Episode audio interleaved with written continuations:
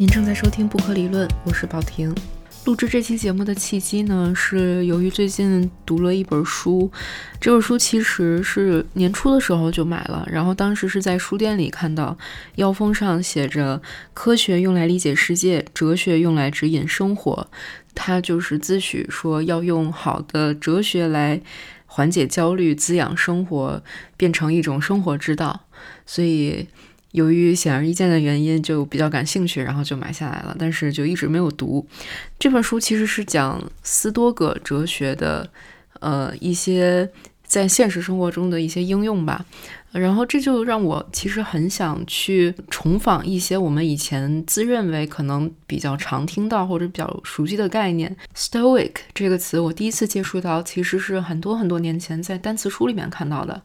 嗯，然后在单词书里面写着说它是坚忍的、克己的、禁欲的类似的含义，然后所以当时就得到了一个这样很模糊的概念。所以当我开始去读这一本叫《How to Be a Stoic》的书的时候，其实对我最大的冲击在于说，我可能从来没有好好的去了解一下 Stoic 到底代表什么含义这个事实。刚好最近，其实我受到过另一次很相似的冲击，就是在读另一本书，是小鸡玉司，是一个日本设计师，他出过一本，呃，他的设计随想，就是随笔集，他在里面就谈到瓦比萨比这个概念，就是我们所说的宅记。那我们对宅记的印象，可能就是那种很寡淡，然后空，呃，很朴素，然后就是一个。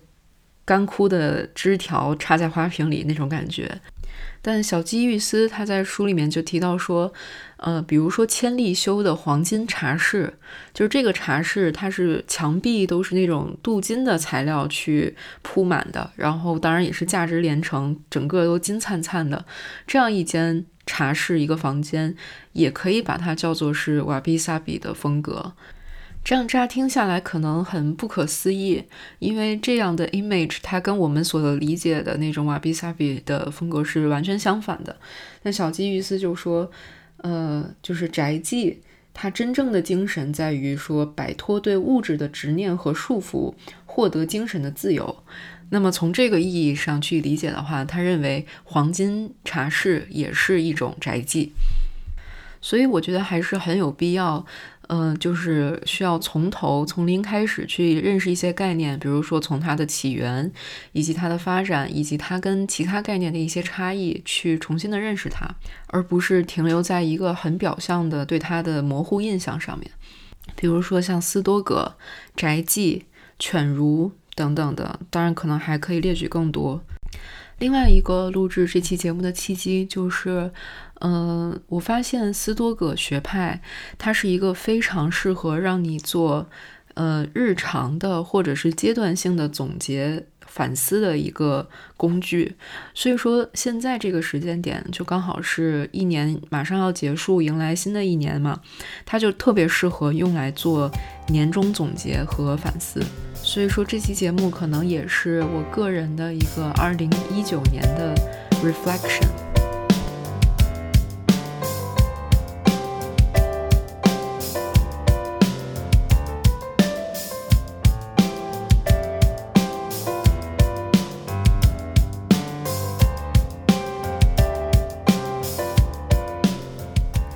斯多葛学派最早是兴起于公元前三百年，在希腊的雅典。那跟同时期的其他哲学学派相比，它的不同点在于，它是一个非常务实，而且通俗易懂，而且就是实用价值非常高的一个哲学学派。它的有一个非常明确的目的，就是人们要追求幸福、有意义、充满美德的生活。然后这个学说，它就是具体的去指导人们怎么样才能达到这样的生活。Stoic 就是斯多葛这个词，它的来源其实是古罗马的柱廊，就是有柱。柱子的那种走廊叫做 Stoa 啊，然后因为当时这个学派的人他比较喜欢在柱廊里面讲学，所以呢就沿用下来成为了 Stoic。古代的时候，这个斯多葛学派的哲学家其实就已经挺多位的了，但是也无法就是一一去介绍了。那么这期节目主要所探讨的，以及就我所观察到，就是当代的这些斯多葛学派的追随者和实践者，他们主要引用的，呃，主要有两个哲学家，一个是 Epictetus 艾比克泰德，还有一位就是 Seneca 塞涅卡。那么，对于斯多葛学派来说，它的这个本质或者说它主要的核心思想是什么呢？首先，它是一种哲学。那么，只要是作为哲学，哪怕它是非常实用的一种哲学，它也一定是有一定的理论框架的。那么，它所在的这个理论框架呢，就是一个前提条件，就是说我们的目的就是要过上幸福论意义意义上的好生活。那么，为此。人们想要幸福，人们想要过上好生活，那么就要达到两个标准，那就是第一，要了解世界的本质；第二，要了解人类理性的本质。所以，为了达到这两个目标呢，斯多葛学派的学者他会去研究科学，呃，也就是物理或者是今天的这种自然科学，以及逻辑学，就是形式推理。那么，斯多葛学派的这个思考方式，或者说他。在你生活中运用的这种思维模式，它其实都是跟这些学科有关的。比如说，在处理我们的欲望的时候，就是说我们应该追求什么，我们追求什么好，追求什么不好，哪些是在我们呃可以追求范围之内的，哪些是在我们能力之外的，这个呢就是源自物理学。那么第二个就是说，我们如何去行动。呃，比如说我们在这个世界上如何做人，或者如何对待他人，处理跟别人的关系，这个呢是源自于伦理学的。那么还有一个领域就是关于认同，就是比如说我们对一件事儿，我们是应该采取认同还是否定？那这个原则呢，它应该是源自于逻辑学的。那么接下来呢，我会先有几个斯多葛学派里面比较核心的。概念开始，然后从而展开一些它具体的，呃，就是平时我们在生活中对一些事物的认识以及做事的方法的具体的原则，然后从中大家可以感受一下，呃，斯多葛学派到底是呃如何指导我们的生活的。第一个核心概念呢，就是 ataraxia，它直译过来叫做内心的平静。其实我们平时。呃，对斯多葛的这种模糊概念，就比如说节制、禁欲、节俭啊等等这些，他其实最终想要达到的一个状态，就是这个内心宁静的状态。呃，其实比如说禁欲这个词，它对。斯多葛学派来说，其实就并不准确，因为斯多葛派其实它强调的是道德品质是唯一值得培养的东西，在这个前提条件下，那么其他的一切，比如说教育、金钱、财富，甚至是健康。都都是无关紧要的，那这些都属于身外之物。那么人们对身外之物其实就是可有可无，它对你个人价值是没有任何影响，也没有办法去定义你的。所以这就导致说，呃，斯多葛的学派的人，或者说持有斯多葛原则的人，他可能不去在乎这些身外之物，呃，但其实不是禁止他们去拥有，而是说他最终追求的是那个道德品质的高峰，所以是。达到那种道德上的内心的宁静，这种内心的平静，可能用现代的语言来说，可能是比如说 inner peace，或者说呃 tranquility。然后它其实，在古代哲学里面是跟幸福联系在一起的。然后塞涅卡就曾经说过，不是说我们必须要去选择美德，或者说哲学家选择了美德，而是说美德。使人幸福，就是它 pleases virtue pleases，呃，或者说我们选择了美德就会幸福，从而达到一种内心的平静。呃，另外跟这个词还有一个联系在一起的词叫 apathy 啊，像英文里面就有一个同根词嘛，是 apathy，呃，叫无感情、冷漠、冷淡。嗯，那么这个 apathy 啊，它讲的是一种无欲无求的心境。那这种心境下，你是不会受任何情绪的干扰。然后没有任何情绪的起伏，啊，这种状态叫 apathy。在斯多葛派哲学里面，这种心境它是跟一个人的智慧联系在一起的，呃，就是说一个有智慧的人，他一定是有这种心境的，呃，因为如果说你会被外界的事情，比如说你遇到一件事儿，你就特别烦躁，然后控制不了自己的情绪的话，那就说明你没有做好那个 control self control 这个部分。而控制对于这个斯多克学派来说是特别特别重要的，就是说你要区分有哪些事情是你可控的，有哪些是你不可控的。那对于那些你不可控的事情，你就是不应该对它有任何情绪，因为你对那些事情没有任何的 responsibility，它也不在你的掌控之中。呃，就好像就是有一个那个我忘了是谁了，就是一个斯多葛派的哲学家，他马上就要被处死了，然后他还在街上悠闲的散步，然后对这件事没有任何的反应。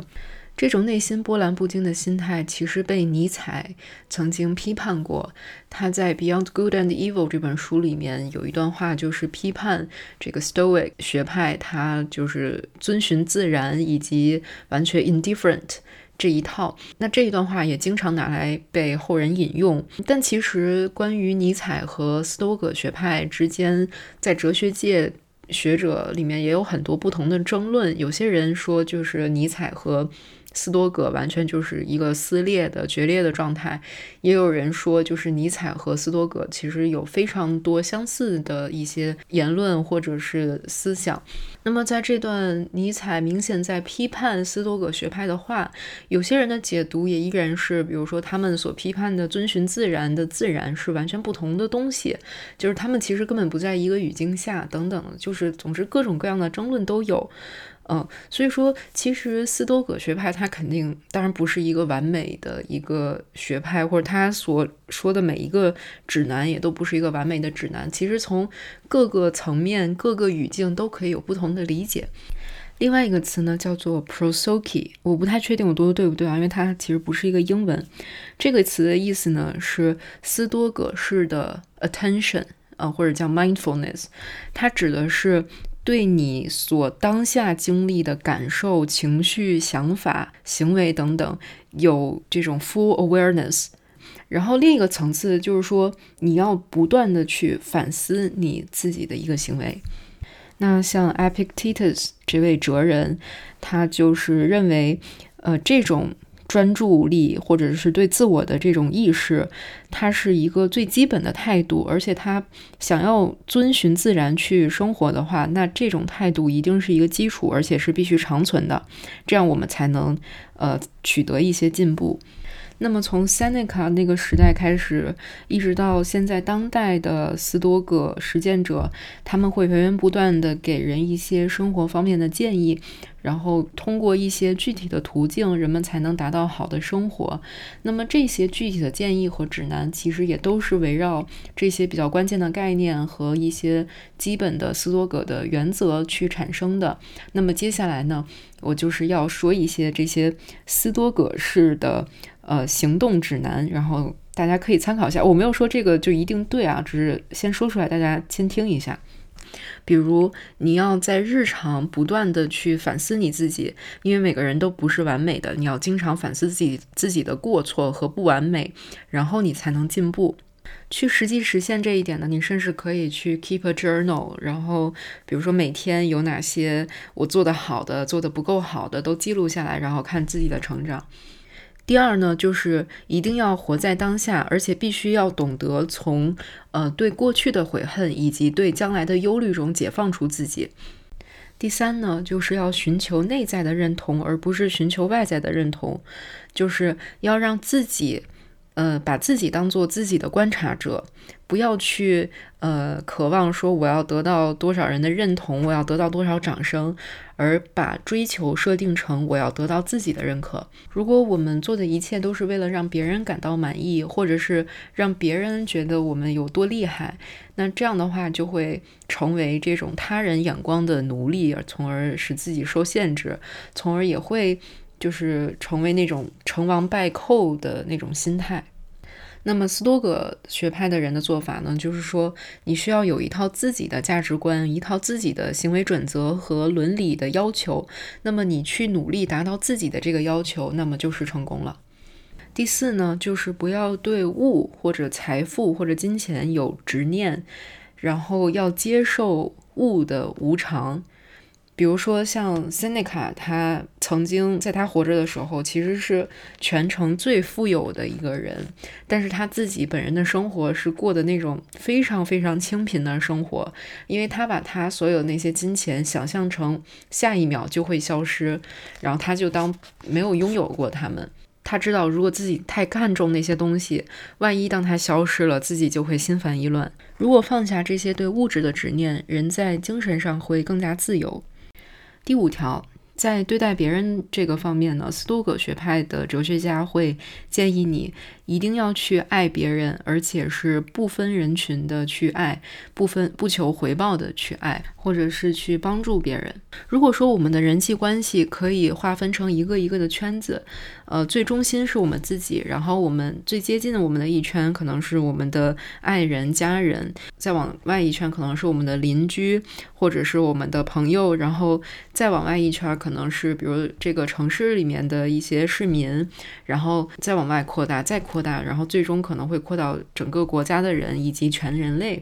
斯多葛学派就认为说，不管是圈外的人还是圈内的人，你都要像圈内的人一样去对待他们，就是一定要像爱自己一样去爱他们。如果有人在痛苦之中，在迷茫，那么你要去帮助他们，尽你所能，呃，甚至。连感谢这种回报都不要去要求，Seneca 就认为这种向外的给予帮助，其实最终会间接的给我们自己是一种给予。第六条，要勇敢的去面对任何的困境、痛苦以及磨难。Seneca 教给我们一个道理，就是说我们如何去对待痛苦，这个对待的方式。接受它的方式远远比痛苦本身要重要。然后，就像一开始提到的那几个比较核心的概念，就是内心的平静呀，以及就是处事的这种波澜不惊的心态，它都是能显示你的精神的坚强。那我们的生活中会遇到各种各样的不幸或者是挫折，比如说我们可能会生病、死亡、亲朋好友的离开。呃，失恋、分手、离婚，工作上的委屈，或者是就是各种各样的吧。那如果说，呃，就是 Seneca 认为，如果比如说我们让这种悲痛的或者是烦躁的情绪占领了我们的话，我们是没有办法去继续正常的去继续我们的生活的，而且也没有办法去解决问题。那么，一个斯多葛式的心态去对待失败和挫折呢？就是你可以把它视作是一个机会，让你可以变得更好，或者是把它当做是一个测验，在考验你的耐心。下一条呢是要找到一个精神偶像，或者 Seneca 的用词是 anchor，就类似于坐标的那么一个东西，锚点。找到一些就是仅凭你自己的能力可能根本想不到的一些事情，它会给你带来一些新的可能性，然后以它为标准去完善自己。到了一定阶段的时候呢，你可能会遇到一些比如迷茫中的人，那这个时候呢，你要成为他的坐标，你要去帮助他。这个是一个循环的过程，就是自己先寻找一个坐标，一个偶像，然后再去成为别人的坐标。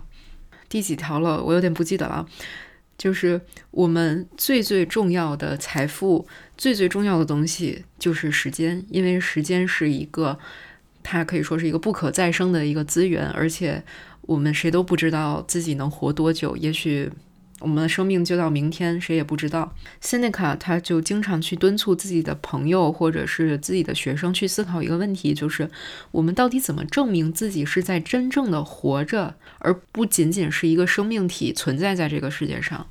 那么，能证明一个人在？呃，live your life，而不仅仅是 exist 的方法呢？就是说，你真的非常重视你的时间，而且要就是有意识的去花时间在你真正觉得有意义的地方。比如说，就是你要控制你自己，然后你要比如说要去学习，要去提高自己，要去实现自己的一些目标。这些在 Seneca 认为是真正有意义，让你真正在生活的一些事情。下一条原则呢，就是说话或做事要少而精，就是 do less but do better，或者 say less but say better。这个其实跟我们所说的那个二八原则是一样的，就是说百分之二十的事情，它其实占了百分之八十的重要性。就好比说，你有十个朋友，但是可能两个人才是你的挚友，那这两个人他就占了你百分之八十的这个社交。那么你就应该把放在另外八个人的时间去精简掉，然后多去呃经营跟这两个人的关系。呃，那么其他的做事情啊，其实也是一样的。嗯，再再下一条，最后一条吧。当然，就是这种原则，其实可以源源不断的说下去，一直一直说都不会完，因为网上真的特别多这种斯多葛式行动指南。我就再说一条吧，就是说话时不带评价。比如说，有的人他非常能喝酒，喝的特别多，那你不要说他那个又是什么耍酒疯，或者是没个分寸啊，你就说你喝的很多就 OK 了，就不要带有评价。然后还有很多别的原则，就是其实可以从我们之前说的衍生出来，比如说像控制二分法，直接去区分你可控的事情以及你不可控的事情。然后就是尽人事听天命，你不可控的事情就不要对他有任何的情绪，然后你可控的事情就要竭尽全力把它做到最好。等等的，其实如果把这些原则运用到一些具体场景里面，做到极致，可能会非常的反常识，引来非常多的争议。比如说，如果我们的亲人去世了，那我们不应该感到一点点悲痛。然后，比如说别人侮辱了我们，伤害了我们，我们不应该怀有任何的愤怒，呃，也不应该还手。以及在一些场景里面，其实有一些原则，在我思自己思考过程中，其实会发生矛盾。比如说，呃，一个出生在很有钱的家庭里的人，当他看到很贫穷的人他他的生活的境况的时候，这个时候他应该感到羞愧，或者是自责，或者是感到应该自己有责任吗？呃，用斯多葛的。学派的回答应该是不，因为，呃，就是出生在有钱人家，并不是他自己选择的，这个是一个他不可控的因素，所以他对此没有负有任何责任。但是呢，在对待他人的这个原则上，斯多葛学派又要张扬去说要无私的去帮助别人、爱别人，或者从另一个角度讲，就是出生在有钱人家这件事是他选择不了的，但是成为一个什么样的人这件事是他。在他的控制之内的，那么如果他成为了一个自大、狂妄、没有同情心的人的话，就违背了那个道德应该是最高准则的那个标准。总之，斯多葛学派的这些原则，在一些情景下其实可以帮助到你，但是在另一些情景下，它就会显得非常非常的极端到不可理喻的一个程度，大概是这样。然后接下来的节目呢，我是想说一下，就是我这一年反思自己的一个感想。当然，这个其实也是一个斯多葛式的实践，就是这一年反思阶段性的一个反思。其实，呃，就是因为我其实是最近非常最近才刚刚开始接触斯多葛学派一些具体的一些原则和一些概念，然后我很惊奇的发现，其实就是今年的我跟去年或者更早时候的我相比，其实我有非常多斯多葛式的改变，其中一个最明显的改变就是我变得更加更加的理性了，比如说。呃，以前的我可能就是有一些让我比较痛苦的事情，我回想起来可能就会非常非常难受，或者说见到一些特定的人，然后可能就是有一些痛苦的回忆，然后每次见到他我就会哭。到了今年，我发现就是这样的情况变少了，而且有一个特别明显的参照就是。我见了一个可能以前每年就见一面，但是每次都会哭的人，但是我今年见到他我就没有哭，然后我或者是整个过程都非常的平静，嗯，然后我觉得自己是一种进步，然后我去分析这背后的原因，我觉得可能是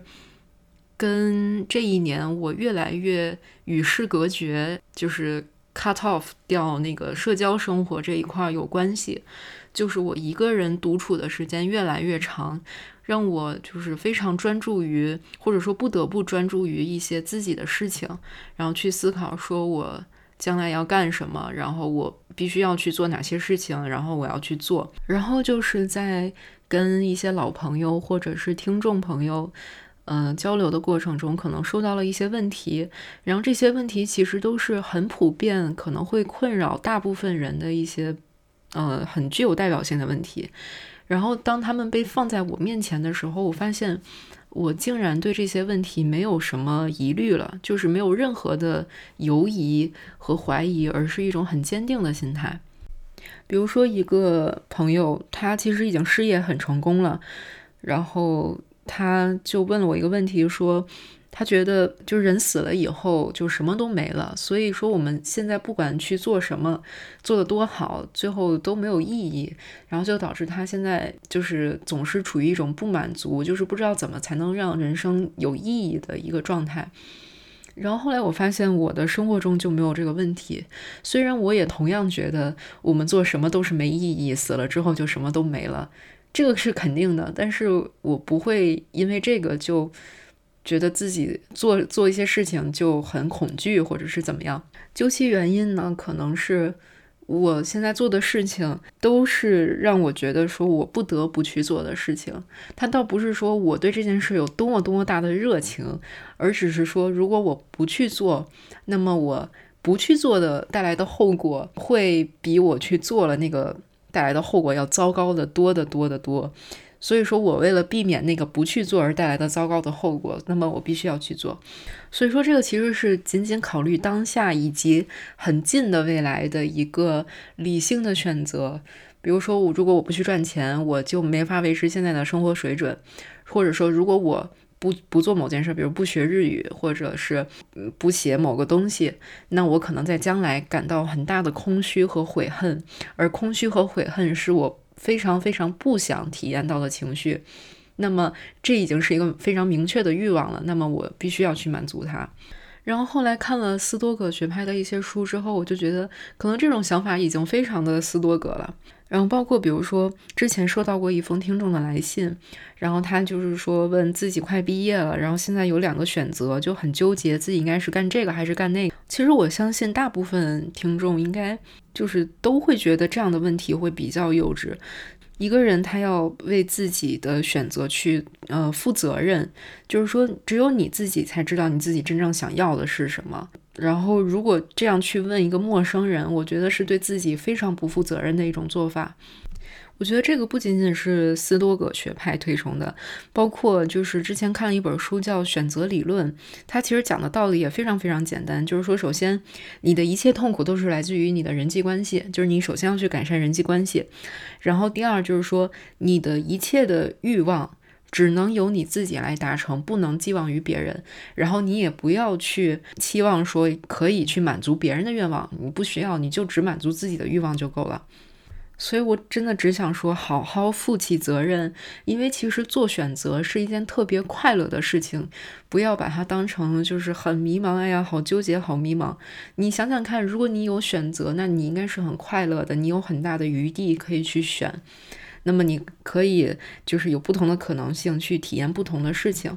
那么当然，每个选择它都是会带来一些代价的。那我觉得，如果那个代价是一个。就是现实层面上合理的代价，而不是一个不不公正的、不合理的一个代价。那么，作为一个成年人、成熟的人，你应该做好心理准备去接受那个代价。然后，我就不知道为什么有些人他就是期望去得到一些东西，而不付出任何代价，或者不付出任何努力。然后想想那些代价，想想那些努力，就觉得自己生活中要做的事情还有很多很多。然后就根本没有功夫去思考那些就是有意义没有意义的那些事情了。斯多葛学派对死亡是一种呃不逃避的态度，比如塞涅卡就说。死亡是生命理所当然的终点，它本身没有任何的特别之处。一个人只有明白好好怎么样才能好好赴死，他才能明白怎么样才能好好活着。嗯，就是他是把死亡当做一个很平凡的事情，就是既然死亡是客观存在的，那每个人都会迎来生命的终点，就要对这个客观存在的事情要去接受，不要去逃避，然后接受。生命的无常，去活着。那么对于其他的事情也是一样，比如说你要付出的代价，那这个也是客观存在的，那本身也没有任何特别之处。然后其实斯多葛学派所提到的一些话题，其实是我怎么说呢？这两年觉得就是刚刚开始有一点。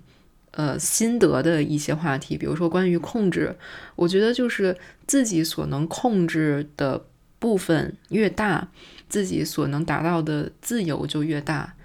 这个是怎么说呢？虽然可能很浅显吧，但是我近两年才是越来越切身的感受到这一点。所以其实我目前做的很多努力，都是想。让我在可控范围的东西可以多一点，不可控范围的东西少一点。那么就是，其实真正在我不可控范围的东西其实又很多，那我真的就是不可控。其实我真正可控的就只有自己而已。所以，那么我只能去呃优化自己，然后让自己变得更加的不知道怎么说自律，才能达到更大的自由。所以说，最后的结论就是，自控的强大与否决定了我有多么的自由。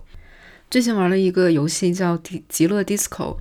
嗯，然后这个游戏它是由几个东欧的小伙子开发的。这个游戏首先它就是充满了那种酒精、暴力，然后毒品，然后整个人就是那种失忆的、醉酒的那种状态。但是这个游戏的开发者。他其实可能以前的生活习惯也跟这种状态很像，但是他为了开发这个游戏，为了写这一百多万字的剧本，然后他就下定决心改掉了很多的不良习惯，比如说抽烟喝酒，还有一些就是那种东欧人常干的事情。嗯，然后他变得非常注意饮食，而且经常锻炼。然后他说他要经常关注自己的焦虑水平，一切这些都是为了自己的游戏开发。然后他果然就开发出了《极乐 DISCO》这么棒的游戏，然后我觉得这个就是一个很好的例子，对自己的控制能力多强，你最终就会有多大的自由，呃，或者说就是去完成那个你不得不做的事情，呃，甚至这个自律，它甚至不是那种非常健康意义上的，可能有些人他就是必须，比如说保持一个非常不健康的状态才能完成创作，那那种可能也是一种自控。另外一个我比较欣赏斯多葛学派的点，在于他的这个理性主义和经验主义结合的这个部分。我其实还是没有办法全盘接受斯多葛学派的所有想法，但是他结合的这个部分其实是我非常欣赏的。就是说，呃，我们会运用自己的理性和经验，不断的去让心智。和就是心理和智力更加的成熟，从而去增强自己的直觉，然后去用直觉来进行行动，啊，然后等于是它这个是一个循环的过程，就是你的行动会让你更加的成熟，然后增强你的直觉，然后直觉再去指导你的行动，这样一个正向的循环。我觉得这个其实是很有道理的。有时候我们在回想一些。自己用直觉做出的决定的时候，其实往往会发现那个决定是非常理性的。那么我用直觉去指导行动的例子的话，我觉得可以这样说吧，就是我可以感受到，说我接触到一些被具体描绘出来的状态的时候，我会非常的感性上或直觉上去向往它，然后我就会。具体实际的去付出一些努力，去让自己达到那样的状态，但是那种状态甚至有可能不是说跟现实生活直接联系在一起，而是一种非常 conceptual 的一种状态。但是我会尽量把它具体化，然后转化成自己生活的动力。比如说，我就可以列举出两个非常具体的例子。呃，第一个就是。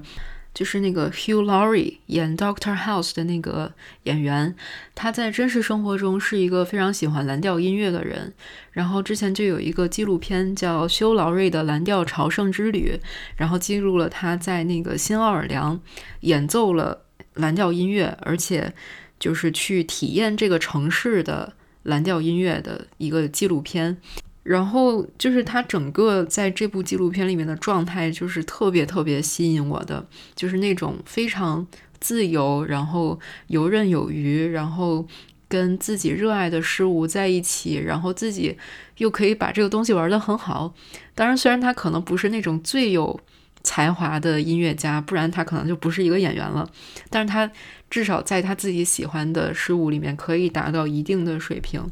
而且去体验它的过程，真的就是你能感受到，就是那么那么的享受。这个是一个。然后第二个非常具体的例子，就是发生在前不久，我去那个文雀会后摇音乐节，然后有一个乐队叫上海秋天，之后就看到那个鼓手，那个鼓手他跟就是别的鼓手打鼓的状态真的都不太一样，他那种状态就是非常非常投入，可以说就是感觉到他已经忘我的那种状态。当然，我们知道，在音乐现场，其实不管是任何乐器乐手，他都有可能进入那种非常忘我的状态，对吧？这这我们也见怪不怪了。但是，就是总觉得很多人他是在表演。但是，当我看到那个鼓手的时候，我的我是真的真的被他感染了。这期节目的背景音乐也是放的《上海秋天》的这个音乐，甚至我觉得他这个歌词是非常斯多葛的。他是这么说的。又是一天，睁开眼，我找不到想要的，犹豫什么？醒过来，还没做到，你想什么？所以总结二零二零年的目标就是，希望我的生活中能够多一些像我刚刚描述的那两种状态一样的状态。为此，我可能需要去做一些事情。这个就是我新一年的 New Year's Resolution。又是一天。睁开眼，我找不到想要的，有一场梦，醒过来，还没找到你想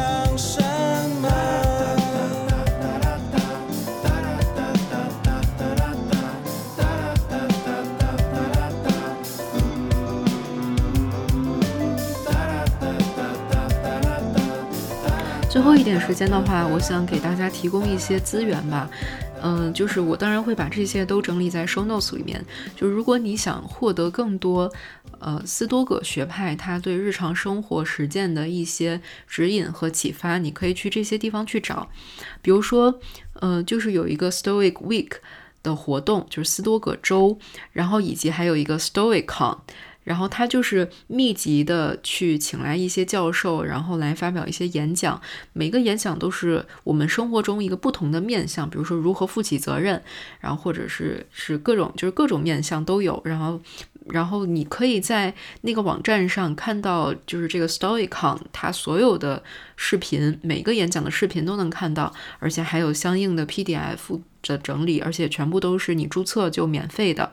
嗯，然后还有就是有几个播客节目，其实挺推荐的。呃，就如果说你想去尝试一下 Stoic 日常生活中的实践方法，你可以去听一下，比如说 Stoic Meditations，这个就是《How to Be a Stoic》这本书的作者本人他自己做了一个播客，每期其实就只有两三分钟的时间，然后说一个就是很具体的一个概念或一个话题。然后还有一个播客叫。The Practical Stoic Podcast with Simon Drew，这个也是他每每期节目会处理一个问题，呃，比如说你如何去面对愧疚感，呃，等等的。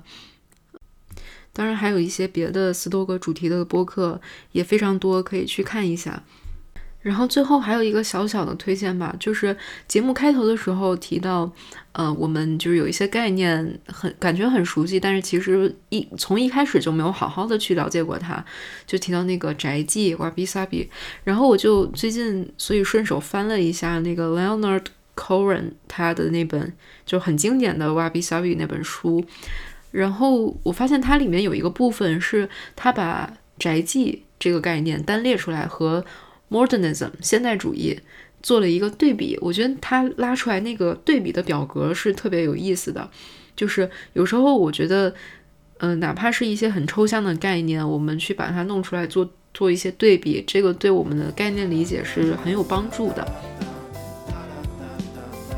以上就是本期节目内容。如果有任何建议反馈，可以发送邮件到不可理论的全拼 at outlook 点 com。同时，赞赏的支付宝也是同样的邮箱。不可理论带你用理论理解生活。我们下期再见。